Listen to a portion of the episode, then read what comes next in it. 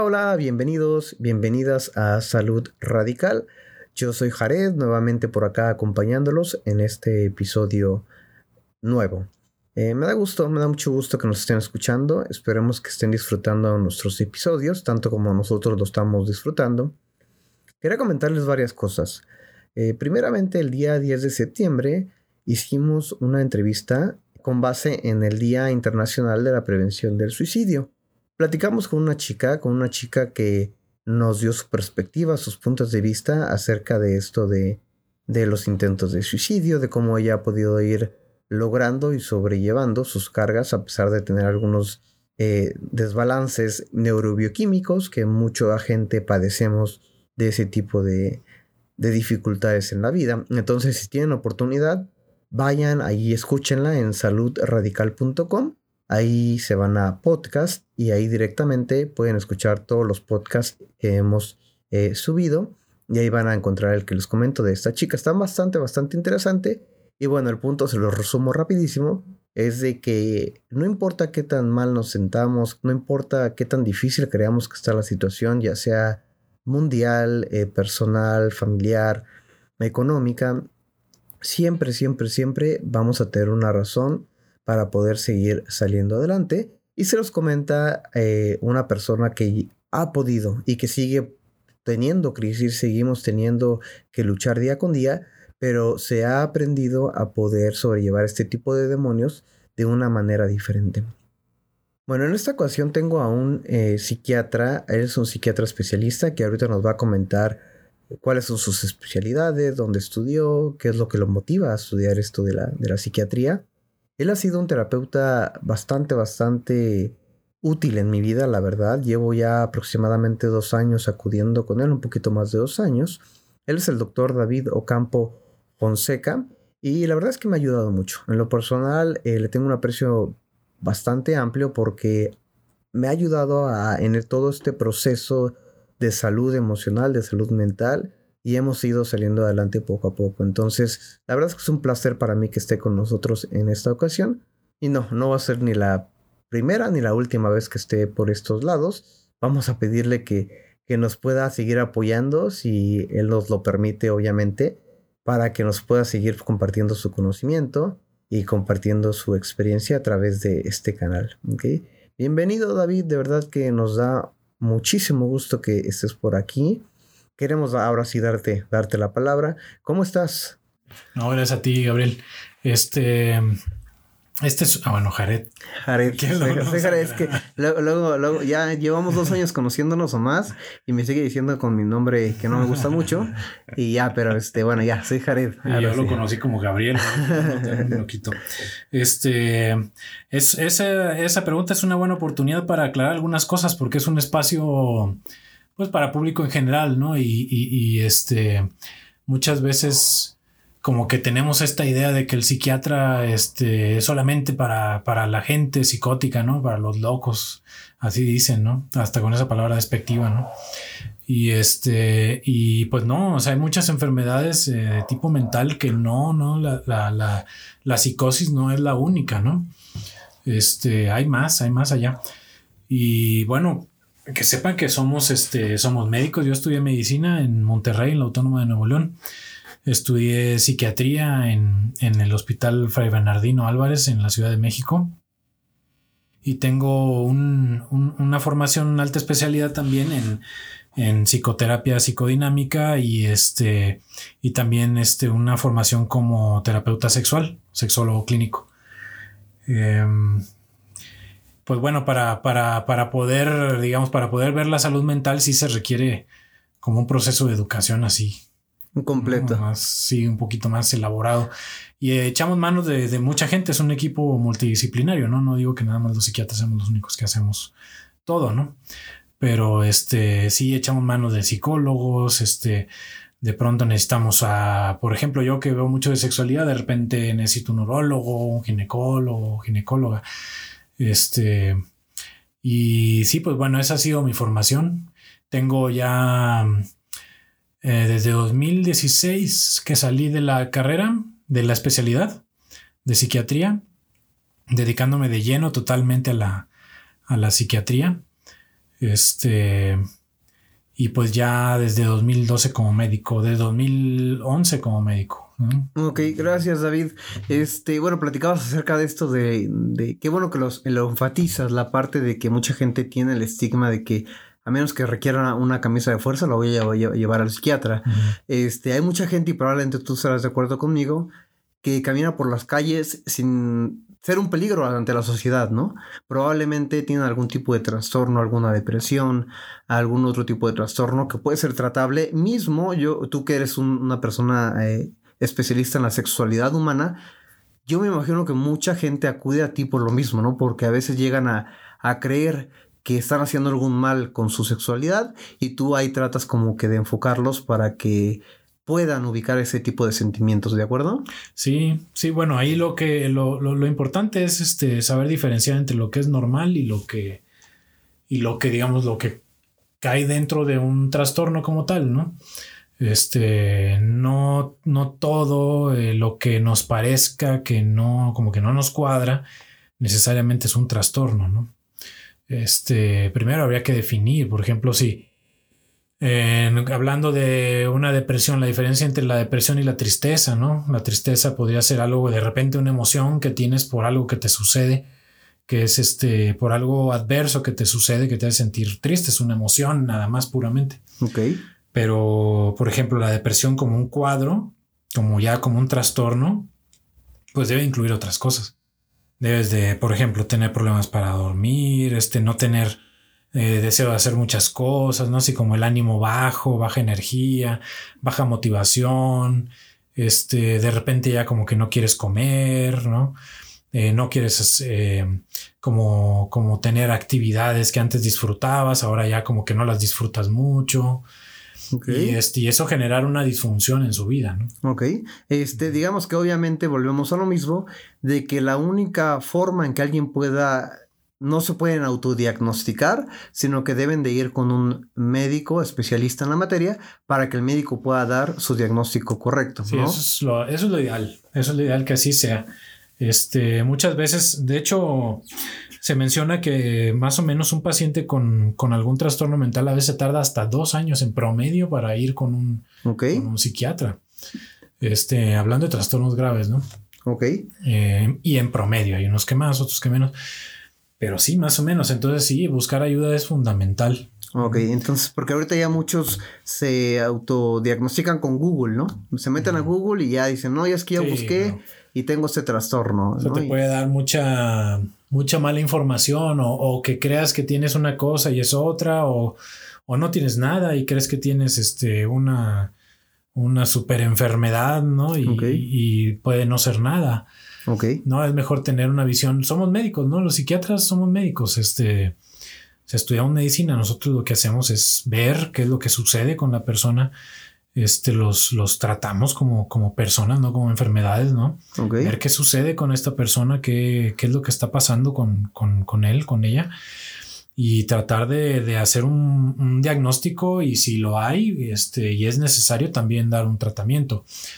Okay. Que no siempre es farmacológico, como mucha gente piensa también. De hecho, quiero hacer un paréntesis antes de pasar a la parte de el sexo, las drogas y el alcohol, este, o de los placeres hedonistas quiero que hacer un énfasis que, y que tú nos comentes en realidad, por ejemplo, mucha gente que puede llegar a autodiagnosticarse por Google, luego dicen, ¿sabes qué? Para tratar, no sé, alguna depresión, puedes comprar medicamentos que a veces son de venta libre, ¿estás de acuerdo? Y que pueden hacer mucho daño si uno se los toma sin ninguna prescripción médica. Porque mucha gente cree y tiene este, esta ideología de que si no es un medicamento que requiera receta médica, lo puedo tomar como a mí se me antoje. Pero estamos de acuerdo que hay medicamentos que no se requiere receta médica y que pueden llevar a una gente al borde de a lo mejor querer hasta atentar contra su vida si no tiene una, prescripción médica.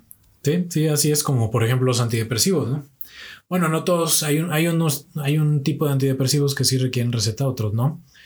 Este, y los puedes, los que no requieren receta, tú los puedes ir y comprar a la farmacia sin ningún problema, pero pues eso es un riesgo, así como cualquier medicamento, sea un paracetamol que te lo tomes sin prescripción, tiene potencial de que también te pueda hacer daño. Ok, pero cuando hay una prescripción de por medio o un médico, un, un psiquiatra ya te ayudó y te dijo, sabes que este es tu diagnóstico, vamos a empezar con este tratamiento, quiero que también romper ese estigma, ¿no? De que si estás bajo una prescripción médica y si en realidad un psiquiatra te diagnosticó y te está recetando medicamentos, ahí yo siento que se rompe otra parte, porque es importante que la gente sepa que no hay el peligro que mucha gente cree que hay, ¿no? ¿Por qué? Porque estás bajo una prescripción y estás bajo una supervisión médica de un profesionista que estudió pues más que más de 10 años de carrera, David, ¿me comentabas o más? Pues más, como juntando todo como 14, pero digamos para ser psiquiatras y 11. Ok, entonces no fueron 11 años en vano, creo que fueron 11 años que probablemente conoces bien el cerebro y te aseguro que te sigues actualizando, ¿no? Porque todo el tiempo salen más cosas y más cosas. Sí, no, y el interés de, dejar siempre, siempre el interés de dejar un medicamento no es otro más que tratar de ayudar a la persona, que se sienta mejor. Okay. Todos los fármacos tienen sus efectos secundarios, ¿no? Ok. Te repito, o sea, hasta un paracetamol te puede caer mal. Ok. Este, igual una floxetina, un antidepresivo, o sea, floxetina, ¿no? O este, una sertralina o cualquier otro medicamento psiquiátrico te puede dar, te puede dar efectos secundarios. Pero no siempre, y no siempre son efectos tan desagradables, ¿no? Y tampoco es que este, vayan a ser efectos así graves, ¿no? O sea, usualmente son medicamentos que, pues que son nobles y que si estás bajo la supervisión de un médico, pues... No, son, pueden llegar a ser bien tolerados. Sí, se pueden tolerar, se puede sobrellevar sin problemas, sí. Ok, perfecto. Solamente quería hacer esta, este paréntesis para que la gente como que a veces que tenga tanto estigma en contra de los medicamentos psiquiátricos sepa que si están en un tratamiento psiquiátrico con un psiquiatra, pues este, les puede salvar la vida realmente. O sea, les puede en realidad salvar la vida, ¿no? ¿Te puedo hacer una pregunta yo a ti? Sí, adelante, adelante. ¿Tú por qué crees que haya estigmas en los medicamentos? Porque lamentablemente en la sociedad en la que hemos crecido nos enseñan eso. De hecho, yo recuerdo mucho que cuando yo era pequeño era mucho el estigma de que no, no tomes clonazepam, no tomes alprazolam cuando yo escuchaba de mis padres. ¿Por qué? Porque te vas a volver adicto a eso, ¿no? Entonces uno va creciendo con eso y lo empieza a ver como si fuera cocaína, heroína, y cuando te lo llegan a prescribir de grande, te niegas a aceptarlo porque dices, no, ¿cómo crees? O sea, me voy a volver adicto. Entonces yo creo que en la sociedad eh, está mal informada. Está mal informada. Ese es el problema, la malinformación. Entonces yo creo que esa es la parte del estigma social. No sí, sí, no, tienes toda la razón. Y he escuchado también muchos comentarios en el consultorio, ¿no? Por ejemplo, muchas preguntas. Siempre, siempre hay esta, esta duda de, este, ¿voy a ser el mismo? O, este, voy a ser otra persona, ¿no? Por usar un medicamento. O voy a ser un zombie, ¿no? o voy a andar, voy a andar como zombie, o este, voy a estar todo dormido todo el día. Y no, no, realmente no. No, ese es el estigma que se tiene de algunos medicamentos psiquiátricos que pueden tener efectos, por ejemplo, muy sedantes, como algunos antipsicóticos a dosis altas, por ejemplo, que se les dan a pacientes con esquizofrenia o algunos otros trastornos graves, ¿no? Mentales. Pero este, son casos muy aislados, ¿no? Y cada vez menos, menos frecuentes porque vamos tratando y vamos, van surgiendo medicamentos cada vez más nobles, ¿no? Ok. Este, pero por ejemplo, para una depresión no, no, no, no sería lo, lo usual que un medicamento te tenga dormido, que un medicamento te tenga así, que no puede, que no eres tú, ¿no? Mucha gente piensa, no, pues es que este, ya no voy a ser yo porque si, si necesito un medicamento para estar bien, entonces no soy yo. Pero no, o sea, tú sigues siendo el mismo, nada más que sin depresión. Ok, ok. Eres el, mismo, pero sin depresión. Ok. La misma persona con los mismos conflictos, con, con los mismos intereses, los mismos pensamientos, todo igual. Ok. Pero sin depresión. Ok. Y qué bueno que lo comentas ahorita que estamos, te digo, a dos días de la, del Día Internacional de la Prevención del Suicidio.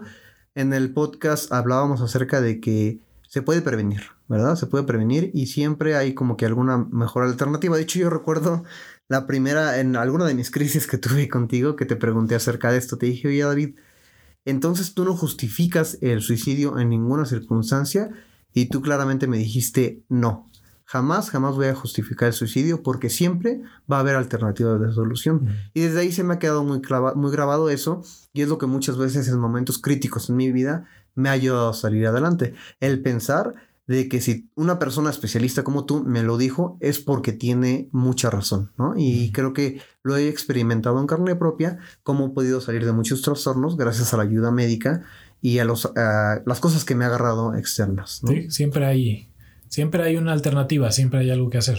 Ok. Lo, peor que, puedes hacer es este, creer que ya este, no hay solución, que no hay nada que hacer, que no, siempre hay, siempre hay algo. Ok. Quiero que quede eso súper claro para los, la gente que nos escuche que a lo mejor esté pasando por situaciones muy difíciles y que digan mi única alternativa es el suicidio, ¿no? Entonces quiero que sepan que no es así, que si en realidad se sienten tan mal, busquen ayuda y hablen y hay muchas alternativas. ¿Ok? Bueno, vamos a seguir ahora con la parte que queríamos entrevistar. Ahorita quise decir esto porque siento que es muy importante que lo sepan, de la voz de un especialista pero vamos a entrar al tema que ahorita eh, nos interesa más. Vamos a hablar acerca de, mm, de, las adicciones. Digo, en realidad yo no lo conozco de lleno, no soy especialista, pero tenemos un especialista que nos va a empezar a explicar un poquito. Entonces, yo voy a abrir con una pregunta y después de ahí tú nos empiezas a seguir la, la conversación, David, ¿vale? Este, bueno, ¿Por qué la gente que probablemente tiene un trastorno mental, ya sea depresivo, ya sea esquizofrenia, ya sea bipolaridad, tiende más a caer en algún tipo de adicción? Bueno, ahí la, respuesta, bueno, podría, podría, haber varias respuestas, pero me gustaría enfocarme en una que, creo que puede ser bastante útil. Eh, las personas con, con trastornos mentales de cualquier tipo, usualmente tienden también a, aislarse más, a tener menos contacto con, familiares, tener menos, menos convivencia. Llegan a tener también menos placeres, ¿no? O sea, por ejemplo, el deprimido, antes le encantaba a lo mejor este ver series o salir a comer helado o algo y ahora pues, el helado no le sabe, la serie le da igual, se aburre, ¿no? Este, entonces tienen, tienen como bajo ese sistema en el cerebro que nos hace sentir placer. Ok. ¿no? Como vamos a decir bajo, pues, está más bien mal funcionando. ¿no? Ok. Este, y entonces pues necesitan, muchas veces necesitan como una, un, como una, eh, un suplemento o algo que, que supla, ¿no? Algo que llene esa... Ajá, ese como, como esa falta de placer, Ok. digamos. Y entonces, pues lo más cómodo, lo más fácil son algunas conductas adictivas. Adictivas, como por ejemplo, pues la, la bueno, la, la, más fácil de entender sería el consumo de drogas, pero, pero hay muchas adicciones. Ok. Muchas adicciones. ¿Cómo qué tipo de, o sea, la codependencia es una adicción, ¿de acuerdo? ¿O no se puede eh, considerar No necesariamente ahí, a lo mejor ahí podríamos hablar más de otro tipo de, de situación. Ahí tendríamos que ver a lo mejor con una cuestión de personalidad, pero este, de qué tan, qué, tan dependiente eres de las personas, ¿no? Pero, por ejemplo, este, eh, te puedes hacer adicto a la televisión, ¿no? Te puedes hacer adicto al juego, puedes ser adicto a la cocaína, eso es obvio, ¿no? Puedes hacerte adicto también, por ejemplo, a, al sexo, a la masturbación, ¿no?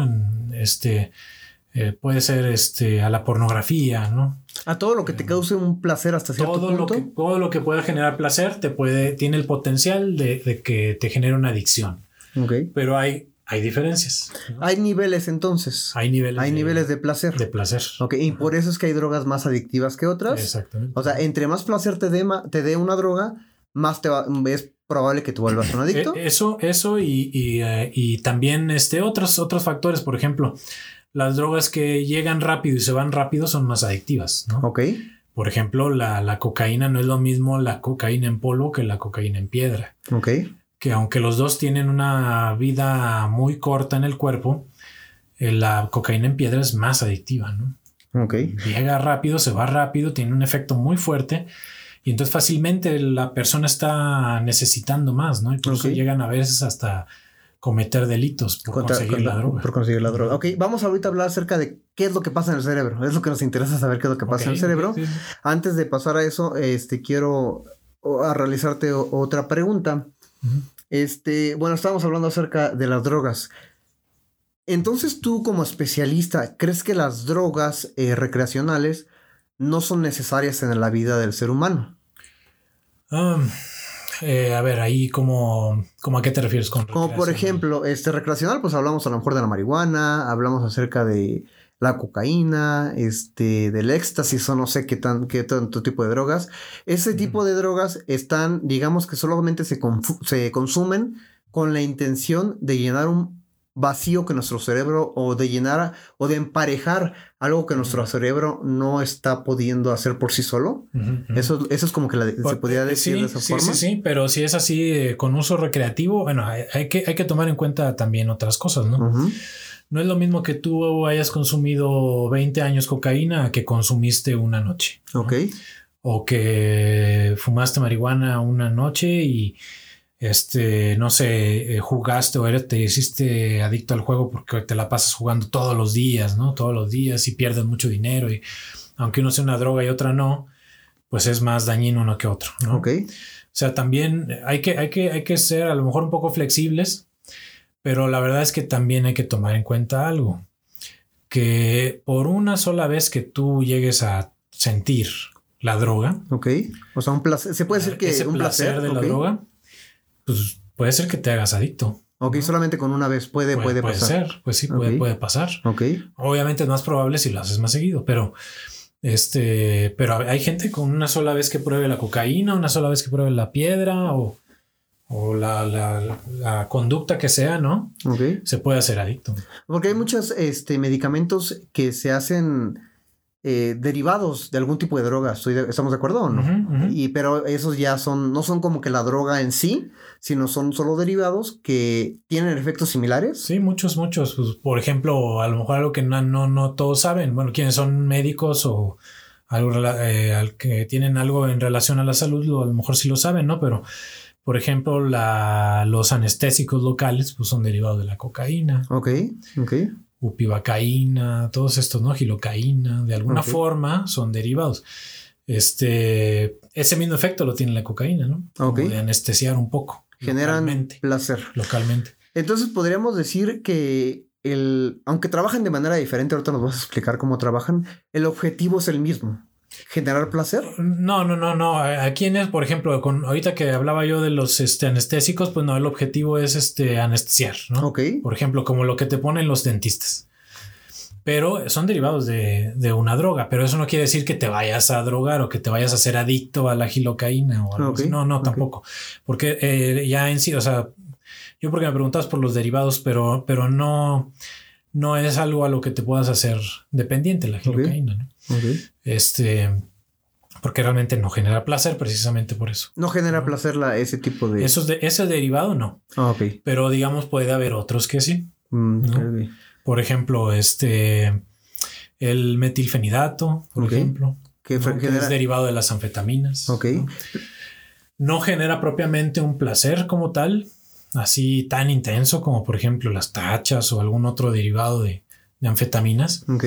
Este, pero si, por ejemplo, yo te receto una pastilla, ¿no? De 27 miligramos al día. Y tú de repente te vale y te tomas cuatro, ¿no? Ok. Pues a lo mejor y sí, a lo mejor y sí te da esa sensación de euforia similar a la de las tachas o algo similar, ¿no? Igual. Ok.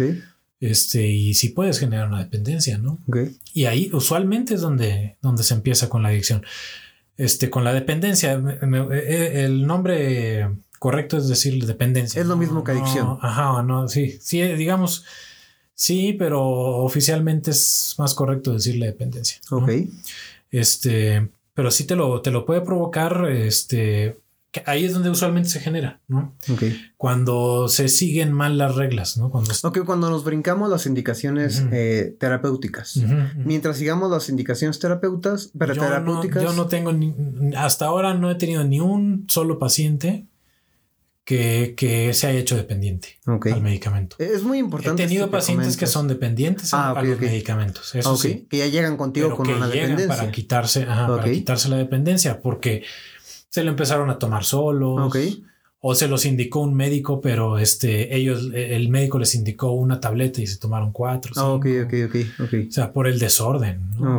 Por, por, por querer este hacer como no tomar en cuenta las indicaciones. ¿no? Por eso la importancia del, seguimiento, ¿no? De que en realidad estemos en contacto constante con mi doctor, con mi psiquiatra, para que él vaya viendo y a lo mejor me diga, ¿sabes qué? Vamos a modificar la dosis, vamos a bajarla, vamos a subirla, porque ustedes son los expertos. Sí, Tiene, un, tiene un sentido el tratamiento, o sea, no es... Los medicamentos psiquiátricos no te van a drogar, porque mucha gente piensa eso, que se va a tomar un antidepresivo. Es más, me lo dicen, ¿no? En el consultorio. Ay, pues me lo tomé ayer y, no, me, no, no me hizo nada. Pues no, es que no te, el medicamento no te hace efecto en el momento. Okay. Es como cuando tú este, te, tienes una infección en la garganta, te dan un antibiótico y te dan un analgésico, ¿no? Y pues te quita la infección, pero no te deja una voz de Pavarotti o algo así, ¿no? ok, regresas a tu estado normal. Regresas a como eras. Aunque hay medicamentos que se actúan de manera inmediata, como las benzodiazepinas, el metilfidinato, todo ese tipo de cosas, pero es donde ustedes ya eh, dicen y deciden si en realidad un paciente lo requiere. Ajá, sí, ahí ya. Y son medicamentos controlados que hay que manejar este con, con mucha o con mucho cuidado, pero sin miedo, ¿no? Ok. Nada más con, respeto, pero sin miedo. Nada más, si te está diciendo el doctor que te tomes tanto, pues te lo tomas. O sea, e, este y, vas, va a estar bien, por algo te lo está diciendo el médico, algo, diagnóstico y te... Claro, si tú tienes dudas, se vale. Tampoco se trata de, ah, sí, ya, ciegamente, lo tomo, Tienes dudas, preguntas y no te vayas sin dudas del consultorio para nada. Ok, perfecto. Ok, seguimos a la siguiente pregunta, David. Eh, ¿Qué es lo que pasa a nivel cerebral que empezamos nosotros a a crear ese tipo de dependencia, ¿me has dicho? Dependencia, ¿no? O sea, porque obviamente tiene que pasar algo en el cerebro para que nosotros sigamos buscando esa recompensa. Sí, es un, fenómeno interesante, ¿no? Ok. Ahí, ahí el cerebro, digamos, está formado por, así a grandes rasgos, vamos a decirlo, ¿no? Como por un conjunto de neuronas, ¿no? De millones de neuronas que están interconectadas entre sí. Ok. Pero la forma de conectarse, pues no es con cables o con cómo, ¿no? O sea, de alguna forma se tienen que conectar. Tiene que haber alguna forma de conectarse. Entonces, se conectan por medio de unas sustancias químicas que se llaman neurotransmisores. Ok. Y hay muchos tipos. Este, dopamina, este, serotonina, noradrenalina, ¿no? Esos son como los principales, ¿no? Este, y esos cuando hay, cuando hay una disregulación en esos neurotransmisores es cuando, se viene, cuando vienen las enfermedades. Por ejemplo, en las adicciones, en las dependencias, lo que sucede es que cuando tú sientes placer, hay una zona en el cerebro que se llama el, locus ceruleus, que de hecho le llaman el núcleo del placer, que se enciende, ¿no? Se llena de dopamina. Ok, entonces la única forma de prender ese núcleo cuando tenemos placer. Ajá, sí, sí, sí, sí, sí. Sí, cuando hay placer, se enciende. Y, si tú este, checaras ahí cómo están los neurotransmisores, verías que la dopamina está así alta. Alta, ok. Cuando, por ejemplo, tú tienes un placer como la cocaína, digamos, ¿no? Va a ser de más así un chorro, un, un, este, un shot de dopamina, así fuertísimo, ¿no? cuando, cuando es, por ejemplo, eh, un placer porque viste un cuadro que te gustó mucho, una obra de teatro que te agradó. Va a haber dopamina, pero no tanto. ok, ok. Entonces. Como, el, como con la cocaína. Porque la dopamina es indispensable para nuestra supervivencia. Sí, sí, sí. Es una sustancia que todos debemos de tener en buen nivel. Ok. O sea, no ni alto ni bajo. O sea, funcionando en un nivel normal. En medio. Y este, pero las drogas lo que hacen es eso, que avienta un chorro de dopamina. Ok. Entonces, ese, ese eh, exceso de dopamina lo que hace es que va y destruye los receptores de esa misma dopamina. Ok, ok, se vuelve destructivo a nivel cerebral. Por el exceso. ok. Sí, entonces empieza a destruir los sitios a donde se une la dopamina. Ok. Vamos a explicar un poquito así neurobiológicamente. Sí, adelante. Creo yo que es este. Es entendible. Es, útil. Ajá, y aparte es entendible. Entonces, al haber tanta dopamina, por el exceso de placer, porque por haber consumido cocaína, este exceso va y destruye los receptores de ella misma. Ok. Digámoslo así, lo que sucede es que las neuronas dicen es que hay mucha dopamina, ¿no? Entonces, este, empiezan a como producir menos receptores. Ok. Para no sobreexcitarse. Pero entonces rompe los receptores. Con el tiempo. Va rompiendo receptores. Tanto que, ajá, tanto que se está como, digamos, prohibiendo la creación de receptores, como hay menos receptores, empiezan ya a fallar y ya no hay la misma cantidad de receptores que antes de ser dependiente de la cocaína. Ok. Y entonces ahí como no, como no hay receptores de dopamina, eso quiere decir que no hay receptores de placer.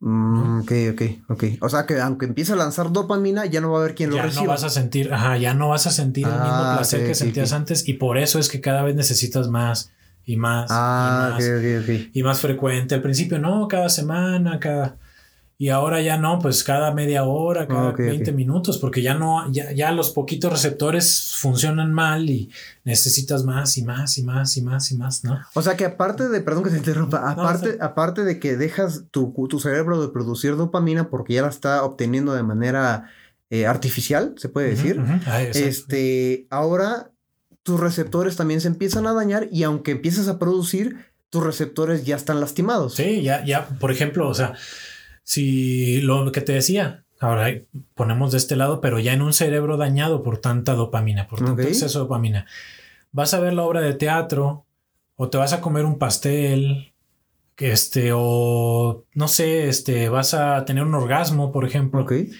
y no vas a, no vas a sentir lo mismo, ¿no? Ya no vas a, Mm. no te va a dar el placer Ok. que te da el chorro que te da la, la- la- la- el chorro de dopamina que te da la cocaína, ¿no? Ok. Ujú. ¿Esos receptores pueden eh, regenerarse?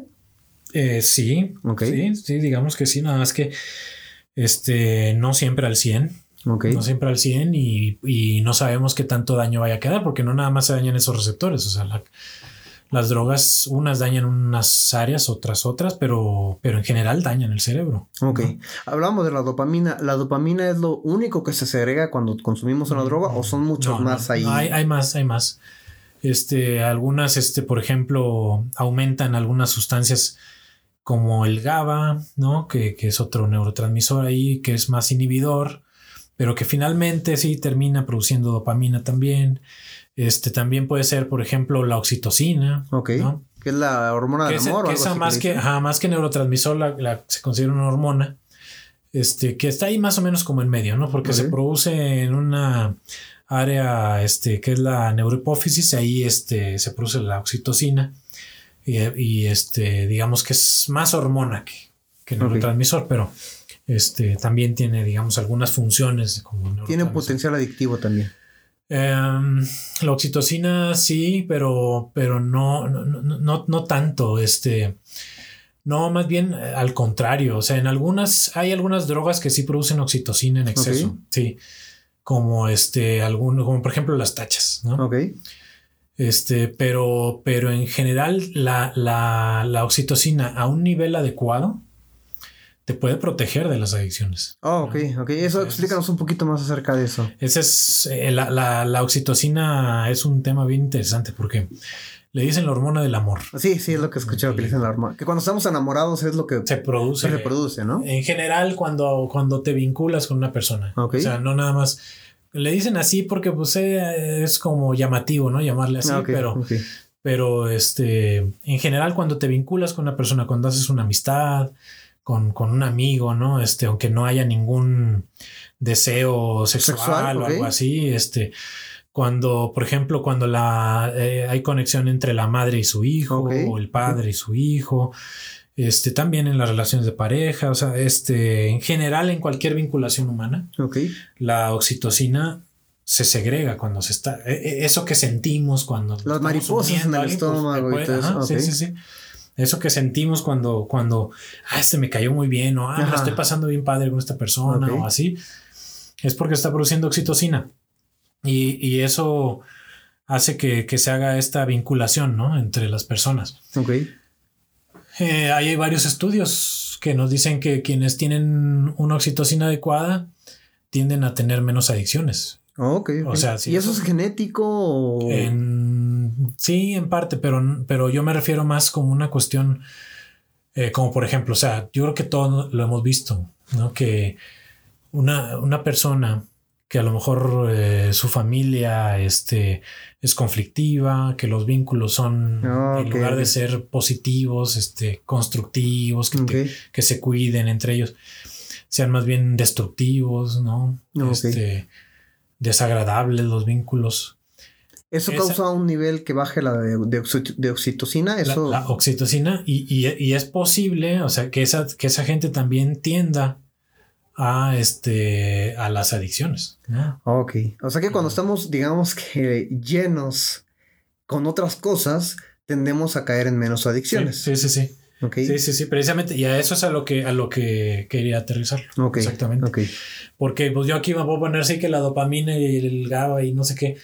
Este, y todo el mundo, pues, ¿qué? Bueno, ¿y eso qué? Bueno, eso se traduce en la, en la cotidianidad. ¿no? Este, e, e, este, si tú tienes una, si tú te vinculas bien con la gente, te llevas bien con tus hermanos, con tus papás, este, te vinculas, no sé, con tus, con tus clientes, con este, con gente en la calle, por ejemplo, de repente eres amable, eh, este, ese tipo de vinculación en general te va también a generar ese placer, esa secreción de oxitocina. Los abrazos, todo ese tipo de cosas. Los abrazos, bueno, ahorita con esto, pues, pero con lo de la pandemia, pero, este, pero sí, todo eso ayuda a protegerte de, en este caso estamos hablando de dependencias, pero en general de, cualquier enfermedad mental. ¿eh? Ok. Pero, pero ahorita hablamos de dependencias, pero... Estamos hablando de dependencias. Aquí quiero hacer un paréntesis. Entonces, ¿qué pasa cuando una persona crece con todo esto? Con, digamos que con amor, con esa parte, y aún así llega a caer en alguna depresión o en problemas de ansiedad, ahí ya estamos hablando de otra cosa. Sí, es que no es, no es el Vaya, o sea, el que, el que una persona tenga una familia bien, que se lleven bien y todo, eso no, no quiere decir que es el único factor. ah, ok, No garantiza, obviamente. Es multifactorial, o sea, puede ser, pero es algo que puede ayudar mucho. Ah, ok, Vaya, eh, hay estudios, ¿no? Que, que así ven a la, les dan a las ratitas alcohol y las hacen alcohólicas, ¿no? Las ratitas. Y entonces después les inyectan oxitocina a un grupo y a otras no. Ok. Y las que les inyectan la oxitocina, mágicamente ya no están consumiendo alcohol. Ya, no lo ya no lo necesitan. No lo necesitan porque están llenos, tienen suficiente placer. ¿no? Este, no necesitan andarlo buscando por otros lados. Este, de manera inmediata. ¿no? Y, eso, bueno, pues entonces nos inyectamos nosotros también. Pero pues no, no hay, no hay oxitocina para inyectarnos los humanos, ¿no? No existe. No existe un medicamento así como tal. Entonces tenemos que buscar eh, generar esa oxitocina y de, manera, este, natural. Pues, natural. Ok, o sea, dar amor de manera natural y buscar cosas que nos hagan sentir amor. ok, entonces digamos que la forma más eficiente con la que se puede tratar una adicción es eh, creando oxitocina de manera natural. Eh, no, no, no podría decir yo que la más eficiente. Ok pero es parte del tratamiento. Como te digo, esto es multifactorial también el, tratamiento, ¿no? O sea, ahorita te decía de la cómo se puede formar la dependencia es multifactorial, pero también el tratamiento. Esa es una que yo creo que es indispensable. Una persona que está sola, que este, se lleva mal con todo el mundo, que no, no tiene ningún interés, que no quiere buscar nada, este, pues es más difícil que pueda salir de una dependencia, ¿no? pero una persona que, tiene apoyo de, la familia, que este, a lo mejor tiene un trabajo, que se relaciona con la gente a diario, etcétera, eh, le es más sencillo. Pero no es que, Va a ser que con eso ya sea suficiente. Okay. O sea, a veces hay, hay, hay este, necesidad de echar mano de medicamento también, por ejemplo. Ok. Eh, o, de terapia, ¿no? Una terapia cognitivo-conductual o de un internamiento, por ejemplo. Ya ustedes lo definen como psiquiatras. Sí, que usualmente así es. O sea, casi siempre es un tratamiento integral. Integral. Ok. Entonces, este, ese es el famoso círculo vicioso, el que ahorita platicamos, de que se destruyen receptores y por eso es que yo requiero más, y requiero más y requiero más. ¿ok? Entonces, por eso se llama el círculo vicioso, porque te voy a hacer una pregunta así fría. ¿Una persona con una adicción avanzada puede salir por sí sola? Sí, pero mientras más avanzada, más difícil, porque lo único que no, nada más es esto del círculo vicioso de la dopamina y los receptores. También mientras más estés consumiendo, usualmente la mayoría de las drogas te van dañando también una área cerebral que se llama lóbulo frontal. Hay cambios estructurales entonces dentro del cerebro. Sí, sí, sí. Hay cambios estructurales que si tú haces una resonancia se van a ver. Ok, ok, ok. No siempre, no siempre, pero, pero sí se pueden llegar a ver. Pero sí, uno, uno, un, un cambio así típico es que el lóbulo frontal se ve más dañado. ¿Eso qué quiere decir? Que el lóbulo frontal es una, es una zona cerebral, un área cerebral, una estructura cerebral, mejor dicho, que, es la que nos hace tomar decisiones. Ok. ¿no? La que nos dice lo que está bien, lo que está mal, este, lo que es bonito, lo que es feo, lo que, o sea, todo lo que, lo que te hace discernir cualquier cosa, lo que sea. Ok. Es, es ahí en ese en el lóbulo, frontal. frontal. Ok. Que los humanos lo tenemos muy desarrollado, más bien el lóbulo prefrontal, ¿no? Lo tenemos muy desarrollado. Y este, a diferencia de los animales, que no por eso digo que ellos no puedan tomar decisiones, claro que sí. Pero es más también instintivo, sienten, ¿no? También sienten, también tienen. Pero sí, los humanos tenemos una capacidad superior, que algunos a veces no lo demuestren o parezca que están peor que los animales. Oye, y por ejemplo, aquí, ah, para que no se me vea la idea, Ajá. entonces por eso es que cuando consumimos una droga, ya sea el alcohol, este, se opaca ese lóbulo frontal, ¿o qué es lo que pasa? Sí, ¿Por qué la sí, sí, gente... se empieza a dañar. Ok, Y entonces te digo, como es el área que donde tú tomas decisiones, pues llega un punto en donde ya no puedes tomar decisiones de qué es lo que te conviene y qué no te conviene. Entonces, aunque este, tú sepas que, que usar cocaína o, o piedra, lo que sea, te hace daño, tu cerebro ya no lo puede discernir, o sea, ya no tiene la capacidad de decir, ay, no, sí, a ver, no, tengo que cuidarme, déjame hago ejercicio y, y como bien y no, y por eso a veces Porque ya hubo un daño. ya hay un daño Ya que un ya daño. no te permite tomar esas decisiones. Y esto afecta también el alcohol cuando, por ejemplo, nos El emborrachamos, alcohol, sí, ¿no? el Nos alcohol, emborrachamos. Bueno, ahí es un nos- juicio suspendido. O sea, Ah, eso es lo que quería sí, llegar, al juicio rato suspendido. Se suspende el juicio. Pero si lo haces constantemente, también se daña el lóbulo frontal y después ya no vas a poder dejar el alcohol. ¿Por qué? Porque no puedes pensar si te conviene o no te conviene, así de simple. Ya solamente Dejarlo. buscas tu satisfacción. Ya nada más es, es una cosa así como muy instintiva, muy, sí, así como, como muy primitiva, ¿no? Nos volvemos más eh, animales. Más, más instintivos, más, más primitivos. ok, más primitivos. de decir busco el placer y ya no pienso si me va a hacer daño futuro, si esto me va a dañar la- mi carrera, mi trabajo o algo. Y por eso es que ven luego gente que ustedes dicen, pero ¿cómo es que no? ¿Cómo es que está así ahí tirado en la calle y este, drogándose? ¿Por qué no se baña? ¿Por qué no? Pues es que ya no, ya no. Ya tiene- perdieron el concepto de la realidad, se puede Sí, decir. Pues del juicio. Del juicio. Ah, ok, del juicio. Ya no pueden discernir entre lo que les conviene y lo no les conviene. Y todo eso está en la parte del lóbulo frontal. Ajá, entre otras áreas, pero digo principalmente el lóbulo frontal. Este, y, y sí, como se daña con las drogas, pues se, se hace, o digamos que más difícil mientras más avanzada esté la, la adicción. Y ahí es donde es necesario este, acudir con un especialista y que él nos vaya guiando para poder salir de esa dependencia. ¿no? Y, y ver qué es lo que, cuál es el daño que quedó, porque ya cuando se dañan estructuras cerebrales, ya como tal, ya la estructura del lóbulo frontal, este, a veces se puede recuperar algo, pero no siempre. Ok. Pero siempre digamos que hay como una esperanza para cualquier persona Sí, adicta. sí, sí, sí, aunque crean que ya están, como dicen, en el fondo, puede haber una esperanza. Claro, no, claro, claro, se O puede, sea- se puede mejorar. Este, solo que, bueno, no esperen a, a caer en ese. Ah, llegar a ese punto. Sí, es muchas veces la gente quiere tocar fondo para hacer algo al- por su salud, pero no, o sea, no- ¿para qué te esperas a tocar fondo? ¿No? ¿Para qué esperas a que te pase algo, un accidente o que quedes mal, así como te digo, ¿no? Cerebralmente, ¿no? ¿Para qué te esperas a eso si lo puedes hacer ahora? Ok. Entra- en cuanto veamos como que un puntito de que ya estoy volviéndome adicto a las... Yo creo que en México, lamentablemente, el alcohol es un problema de salud eh, nacional.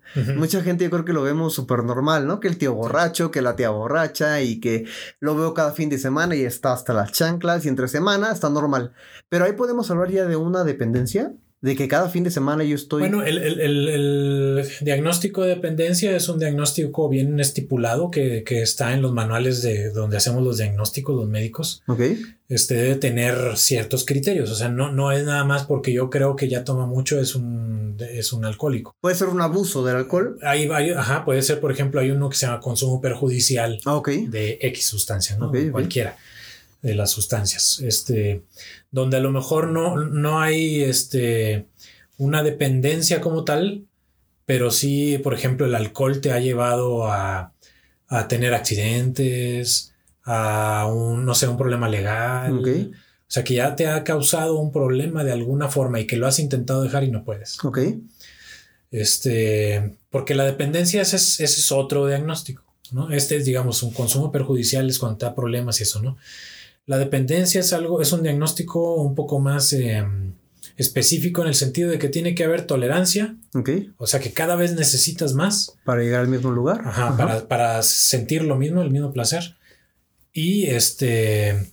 Y que tiene que haber este también abstinencia. O sea que cuando la dejas de consumir, si tengas unos síntomas de abstinencia. Que, Por ejemplo, en el alcohol, pues puede ser náuseas, Temblores. temblor, este, hasta vómito, algunos hasta llegan a convulsionar, ¿no? hasta alucinar. Dependiendo de la gravedad del caso. O sea que aquí, para que la gente pueda entender, este, si ya estamos hasta cierto punto todos los fines de semana emborrachándonos y ya nos está metiendo en problemas, es bueno en este momento buscar ayuda. Buscar ayuda. Definitivo decir y decir. Y ser honestos, ¿no? Porque muchas veces nos da pena, ¿no? Nos da pena el poder hablar de esto. Decir, híjole, pues voy a decir que soy un borracho, ¿no? Qué pena.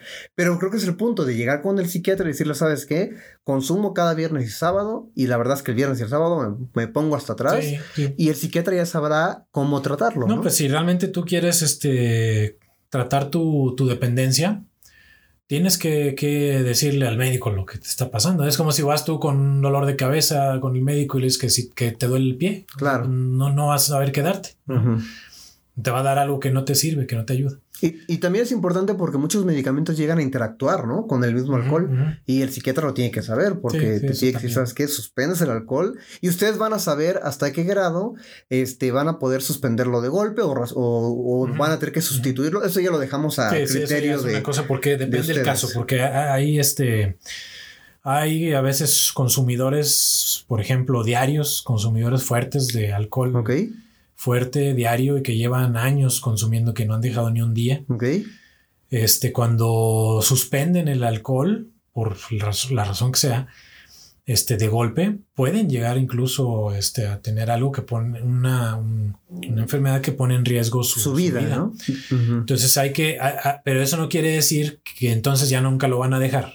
Que hay que, hay que darles menos alcohol o no, hay tratamientos para eso. Son procesos. Pero, pero es un tratamiento que se debe llevar en el hospital. Ah, ok, ok, perfecto. Entonces tenemos que entender eso, creo que porque sí es importante que la gente sepa que hay muchas alternativas de solución, aunque creamos que ya estamos, como dicen ahí, para el perro, como muchas veces dicen, hay muchas alternativas de solución.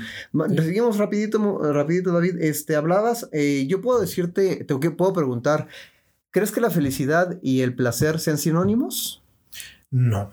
Ok, explícanos el por qué y a nivel hasta cerebral, si quieres. Sí, no, no, el, placer es algo hedónico, ¿no? Es, es un, es, es este simple la pura sensación agradable. Ok, el hedonismo, no hay que aclararlo para la gente que no lo sepa, es que sentimos una, un placer de manera inmediata.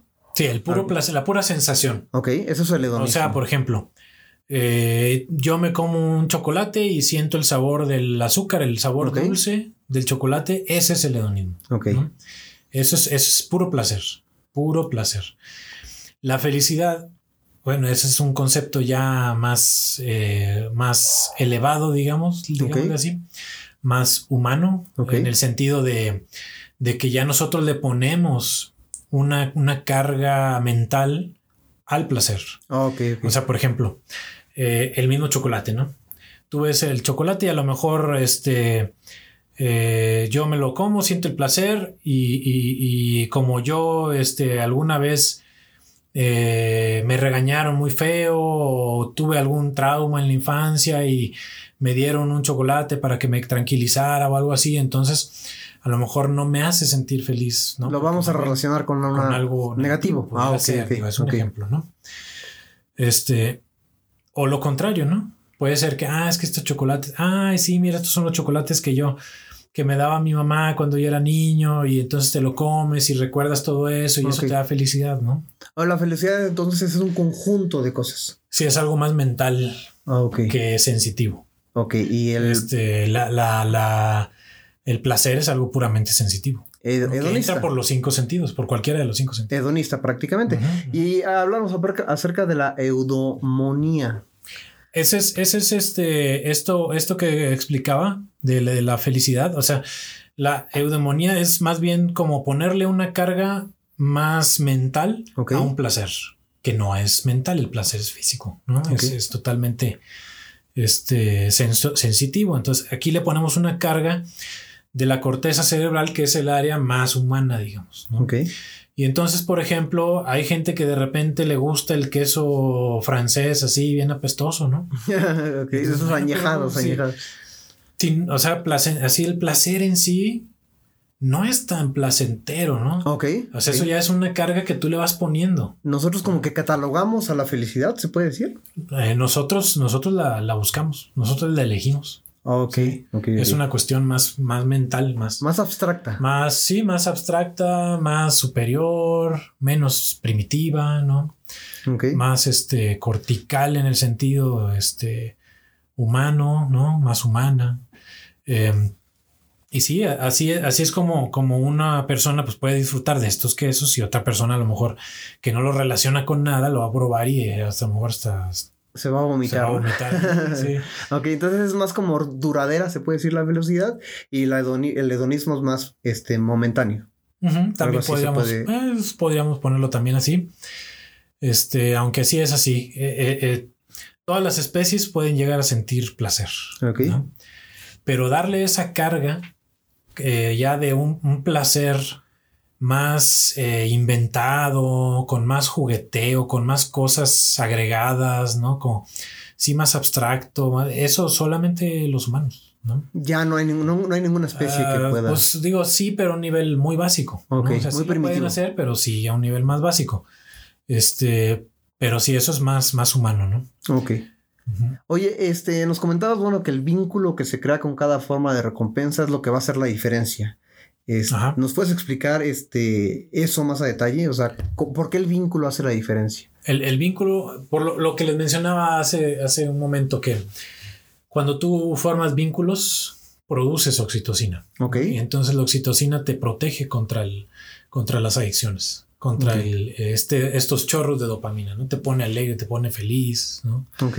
Este, te, te pone buen, en buen estado de ánimo en general, ¿no? Okay. Entonces, eso te protege. Entonces, si tú vives vinculado con, tu familia, amigos, etcétera, te va a proteger mucho de las adicciones. Ok.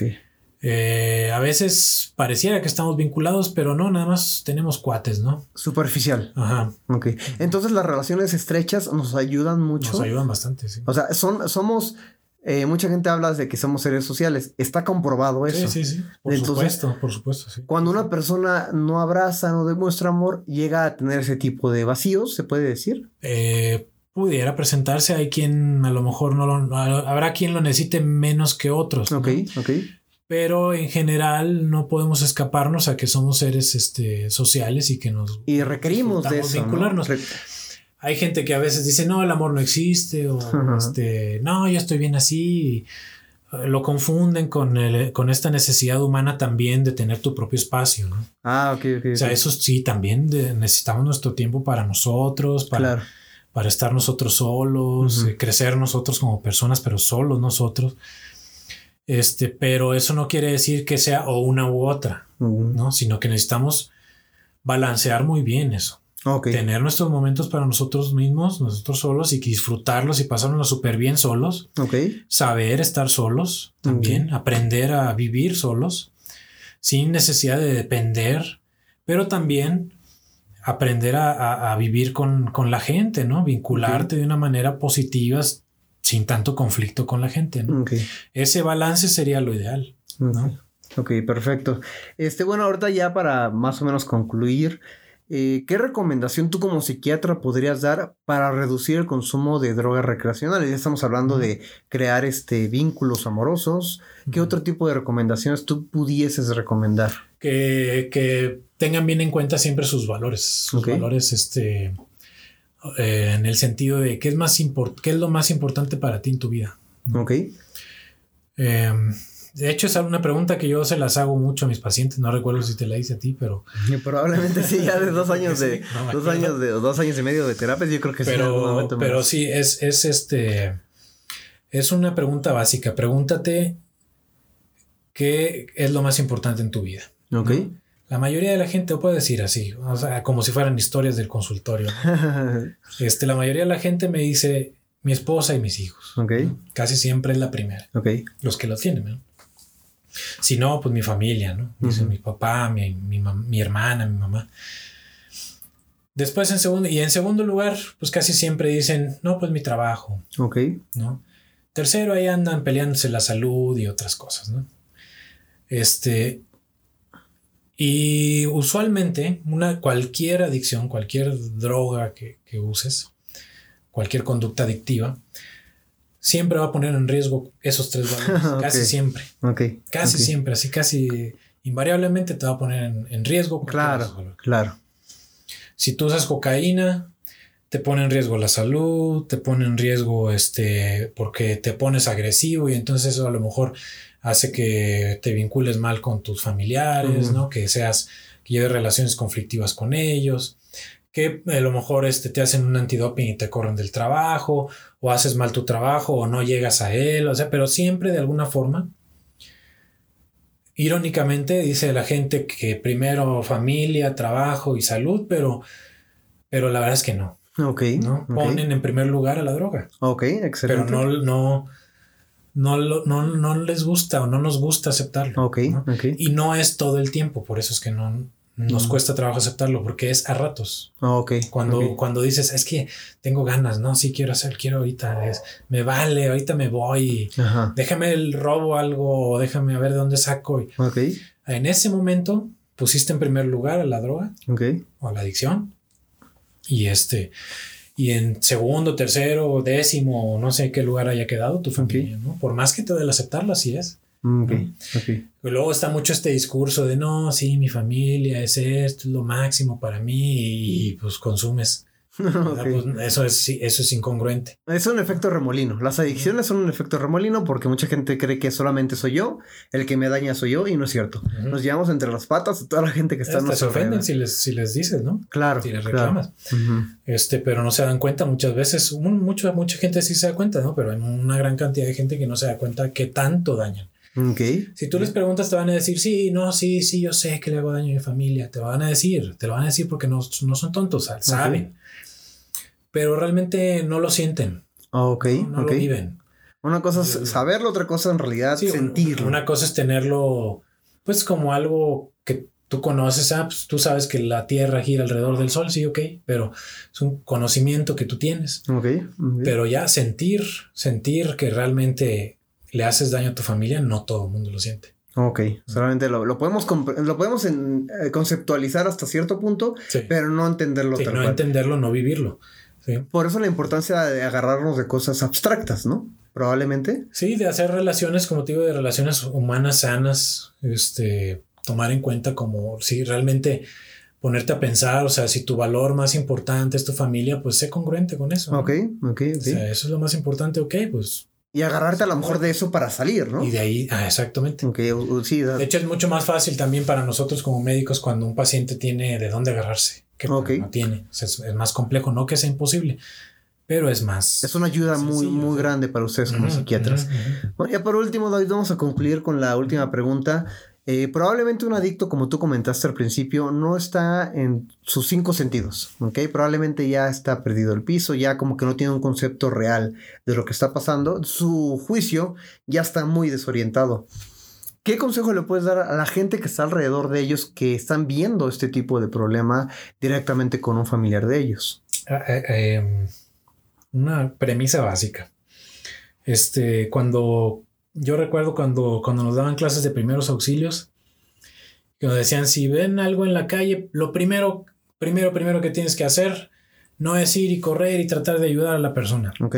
Es este, tener tu zona segura, ¿no? Te decían, a ver, estás en una carretera, estás, este, hay un tanque de gas que está calentando ahí, eh, ¿no? Tienes que poner tu zona segura. Ok. En este caso es lo mismo, ¿no? O sea, primero tienes que ver por ti mismo. Ok. Tú como familiar. Ok. Tienes que ver que tú estés bien. Excelente. Que tú tratar de estar lo mejor posible. Que tu contexto, tu, tu entorno donde estás esté sano. Ok. No, bueno, esté, este, no peligroso, digamos, ¿no? Y después entonces tal vez puedas ayudar. O sea, no dejes tu vida ahí en esta persona, porque finalmente es decisión de esa persona. ¿no? Si no estás bien, este, va a ser muy difícil que puedas no, va, a pasar eso de, de como, como este, cuando alguien se está ahogando, ¿no? Y otro que no sabe nadar se avienta, quiere rescatarlo. ya tienen cosas que rescatar. Y ya son dos. y luego tres, y luego toda la familia, y, y, así por eso luego hay colonias enteras que viven en peligro, ¿no? Ok barrios enteros o hasta ciudad.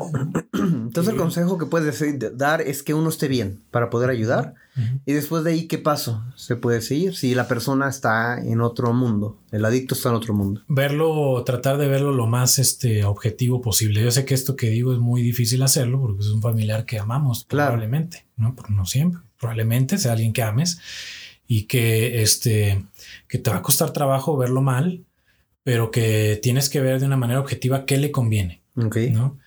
Este, le conviene una atención médica, le, conviene que lo que vayamos a un grupo, ¿qué, qué, es lo que tú crees que le conviene, ¿no? Este, y, pues adelante, ¿no? Si hay los medios, este, apoyarlo en lo que se pueda, hasta donde puedas. Ok. Sin perderte tú. Ok. O sea, es algo que, que tenemos mucho en nuestra cultura de creer que tenemos que ser mártires como padres. Ok, ok, excelente. Este, pero eso lo único que hace a veces, no siempre, a veces lo que hace es que complica más al paciente, a la persona adicta. Ok, si tú le estás dando todo. No tiene por qué salirse de ahí. Ajá, ¿para qué se sale de esa zona de confort? porque sigue teniendo placer hasta cierto punto con sus drogas, ¿no? Sí, sí. Y aquí vamos a hablar un poquito, ya por último, acerca del internamiento, este, que llega a ver, a veces llega a ser involuntario. Pero no sé tú si estés de acuerdo conmigo, cuando una persona ya está en ese punto, su voluntad ya no es la más este sí no no el juicio ya no el juicio ya no está muy muy muy bien y es donde ya tenemos que quitarnos ese, ese tabú como familiares y decir sabes qué ni modo lo único bien que ahorita le voy a hacer es internarlo de manera involuntaria porque son internamientos involuntarios así se llaman verdad sí sin duda sí sí sí sí sí así se llaman este no es lo ideal, lo ideal es que, lo ideal es que sea un internamiento voluntario, que la persona quiera, ¿no? Claro, sí, sí, eso sería lo ideal, pero cuando ya no. Pero hay veces que, ajá, cuando ya este, la persona sí ya, como decíamos, ¿no? No puede elegir. Ok. Ese sí este, es necesario internamiento aunque no, quiera, no lo quiera. Ok. Hay sus cuestiones legales ahí, pero pues siempre se puede hacer un, este, digo, si fuera mucho la, la necesidad porque hay mucha renuencia de parte del paciente, se puede hacer, por ejemplo, un, un, este, un dictamen. Ok.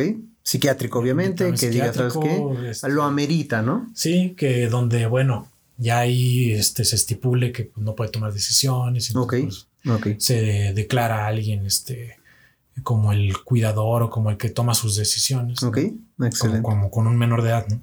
Perfecto. Este, y pues sí, adelante a darle al internamiento, porque si, si es que es necesario, ¿verdad? Pero eso, es como, como El internamiento yo digo que eso hay que dejarlo igual al médico. Claro, es lo que te iba a comentar. Los psiquiatras son los que mejor van a determinar si sí o no. ¿no? Algún especialista en adicciones, este, con, con este, estudios en medicina, que sí, eh, lo que, lo que indique es, yo creo que es lo, lo, ideal. Hay un especialista en adicciones que no tiene que ser un psiquiatra. Un psiquiatra. Puede ser, sí, porque puede hacer maestría. Ah, Puede ser médico y hacer una maestría y ya de ahí te. Y ahí entran los psiquiatras, ya cuando está internada la persona y todo eso. Sí, sí, sí. Pero algún comentario que quieras hacer, digo, no va a ser la última, eso sí se lo aseguro. Este, vamos a tenerlo como nuestro protagonista. Este, bueno, si nos, nos, lo permite y nos, y nos da un poquito de su tiempo. Pero no sé si quieres hacer algún comentario. No, yo con mucho gusto. No, más bien, este, pues. Eh, a lo mejor hablar un poquito del, proyecto que tú tienes, ¿no? Es un proyecto nuevo. Me parece que es este bastante útil para la gente. Ok. Médicos, no médicos. Este, me gustaría que se enriqueciera mucho y que se hiciera una especie como de comunidad. Claro. Así que quienes estén escuchando, pues pueden pueden darnos este la retroalimentación. Definitivo. Y decirnos, oye, no, pues es que ese tema como que no. Claro. bueno, oye, me gustaría que tocaran sobre tal cosa, ¿no? Ah, claro, claro. Aunque les parezca así como un tema a lo mejor como muy tonto, no sé, ¿no? Ustedes pídanlo y y este y lo podemos aquí hablar. Hasta tabús, digo, tú eres sexólogo, o sea, en realidad te has que ya no hablamos ahorita mucho de eso, ¿no? Pero, pero pues también, o sea, por ejemplo, el sexo como adicción, ¿no? Por ejemplo. Claro, claro. Sí, se pueden de aquí podemos sacar muchísimas cosas muchos, muchos, y podemos hablar, hablar, hablar, hablar y por horas. Y yo creo que muy interesante. Creo que estuvo muy padre. Me gustó mucho la dinámica. Dinos, bueno, ya les dije que es el doctor David Ocampo Fonseca.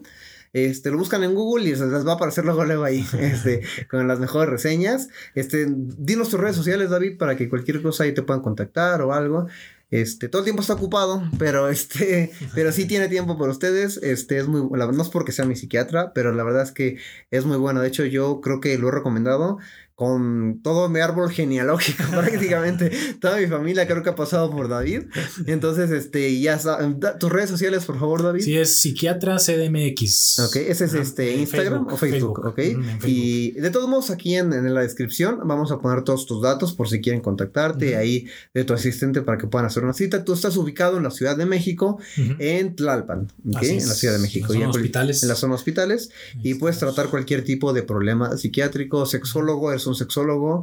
Eh, no hay muchos sexólogos en la Ciudad de México y este y pues tú eres uno de ellos. Y en realidad que yo creo que es muy importante porque mucha gente no sabe a veces con quién acudir, ¿no? Entonces tú puedes, este, yo creo que serás un buen filtro para cualquier tipo de problema que tenga dudas acerca de todo esto, vaya contigo y pueda ya... Este, sí, adelante, eso es lo que hacemos, los, los evaluamos y si es algo que se pueda tratar psiquiátricamente, adelante, este, o psicoterapéuticamente, lo tratamos y si no, este, si veo yo que es necesario un neurólogo, un ginecólogo, los enviamos, es un equipo multidisciplinar. Excelente. Y ya para concluir, quiero, quiero comentar algo de David que me parece muy interesante, de que él busca hasta cierto punto el no medicar hasta que no sea realmente necesario. es algo que yo he visto y la verdad es que yo lo aplaudo porque siento que es algo que a lo mejor ya muchos médicos con tal de quitarse de encima al, paciente, ya tómate esto ya este, para que te sientas mejor, ¿no? Entonces, con David yo me he dado cuenta de eso, de que en realidad él no te va a medicar hasta que en realidad